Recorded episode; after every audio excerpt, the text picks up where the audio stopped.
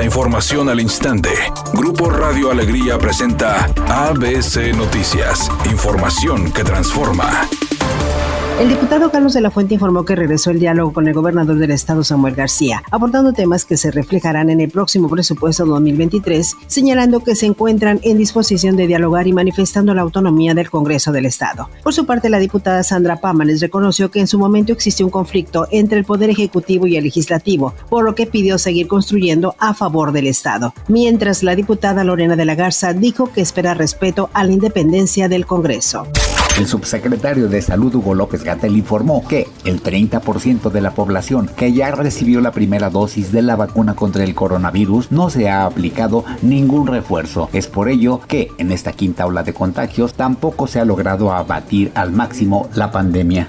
Seguimos constatando que la vacunación ha reducido muy significativamente el riesgo de hospitalización y el riesgo de muerte, por lo que seguiremos llamando a la población a que se vacune. Agregó que la vacunación de niños entre 5 y 11 años de edad lleva avance del 31%. El presidente Andrés Manuel López Obrador sostuvo este martes un encuentro con Katia Echazarreta, científica y astronauta mexicana, la primera del país en viajar al espacio, donde posteriormente sostuvo una breve plática con los medios de comunicación, revelando haber vivido una gran experiencia. Asimismo, afirmó haber platicado con el presidente López Obrador sobre la importancia del apoyo familiar, mientras que el mandatario también expresó su sentir sobre este encuentro y a través de su cuenta de Twitter calificó a Katia como un orgullo de México. López Obrador y Echazarreta charlaron sobre varios temas y uno de ellos fue cómo apoyar a estudiantes y jóvenes interesados en temas aeroespaciales. Katia Echazarreta, de 26 años de edad, quien nació en Guadalajara, Jalisco, aseguró mantenerse en constante preparación para algún día regresar al espacio y revivir lo hecho el pasado 4 de junio, cuando compartió nave con el astronauta Evan Dick, el piloto Hamish Harding, el ingeniero civil Víctor Correa, el aventurero Jason Robinson y el explorador Víctor Vescovo.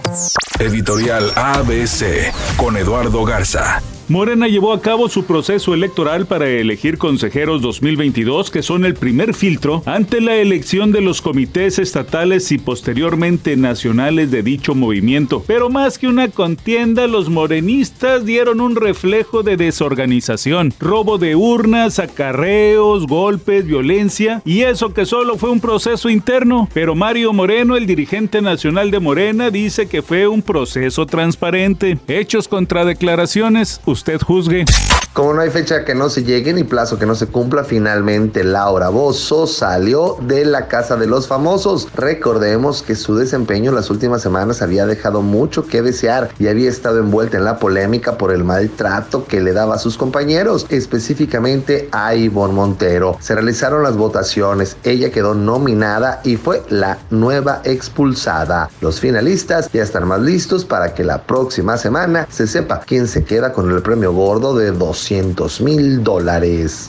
Es una tarde con escasa nubosidad. Se espera una temperatura mínima que oscilará en los 30 grados. Para mañana miércoles se pronostica un día con escasa nubosidad. Una temperatura máxima de 38 grados, una mínima de 22. La actual en el centro de Monterrey, 36 grados.